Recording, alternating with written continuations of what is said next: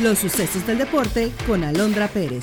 Rayados de Monterrey consiguió concretar el fichaje bomba del mediocampista español Sergio Canales, quien se integrará como refuerzo para el torneo Apertura 2023. Después de varios días de negociaciones, las directivas de Monterrey y Real Betis llegaron a un acuerdo y el español puso fin a su etapa de cinco años con la escuadra sevillana para salir al extranjero por primera ocasión. El conjunto español recibirá 10 millones de euros como pago por el traspaso del mediocampista miembro de la selección de España.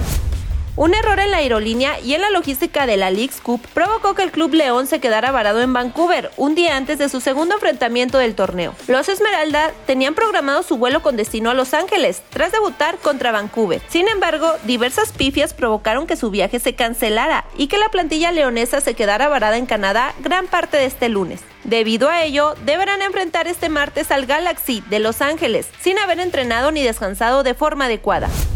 El Club Atlas se disculpó por un posteo en su cuenta oficial de Twitter, replicando una frase nazi del entonces ministro de propaganda de Adolfo Hitler, Joseph Goebbels. A través de la red social Twitter, ahora llamada X, la cuenta del Atlas emitió la publicación referente a una jugada donde les anularon un gol en contra, por fuera del lugar, en la victoria del 1-0 frente al New York City. Es lamentable cómo influencers y gente de medios analistas manipulan generando ideas de supuestas ayudas, pero recordando lo que dijo Goebbels, ministro nazi de información, mano derecha de Hitler, que lo aplican a la perfección. Miente, miente, miente que algo quedará. Cuanto más grande sea una mentira, más gente la creerá. Se leyó en el polémico tuit. Tras la polémica causada, horas más tarde el tuit fue eliminado y el club condenó la publicación con apología nazi. Está usted bien informado. Somos Sucesos Coahuila.